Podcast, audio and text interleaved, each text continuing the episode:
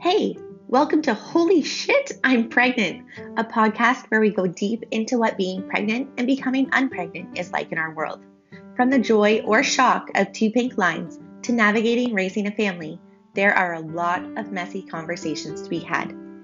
Come and hang out if you like getting right into thought provoking, uncomfortable, and passion igniting conversations about the stuff that usually feels like too much for most spaces in our life. And I'm your host, Emily Edwards. I'm the founder and educator at the Good Birth Company. My purpose is to help you understand your choices, harness your power, and conquer your birth anxiety. As complex as birth is, my philosophy is simple it's your big day, and you are the choice maker, and I'm here to make it easier. Birth education and advocacy coaching is my jam, and I can't wait to help you on your journey.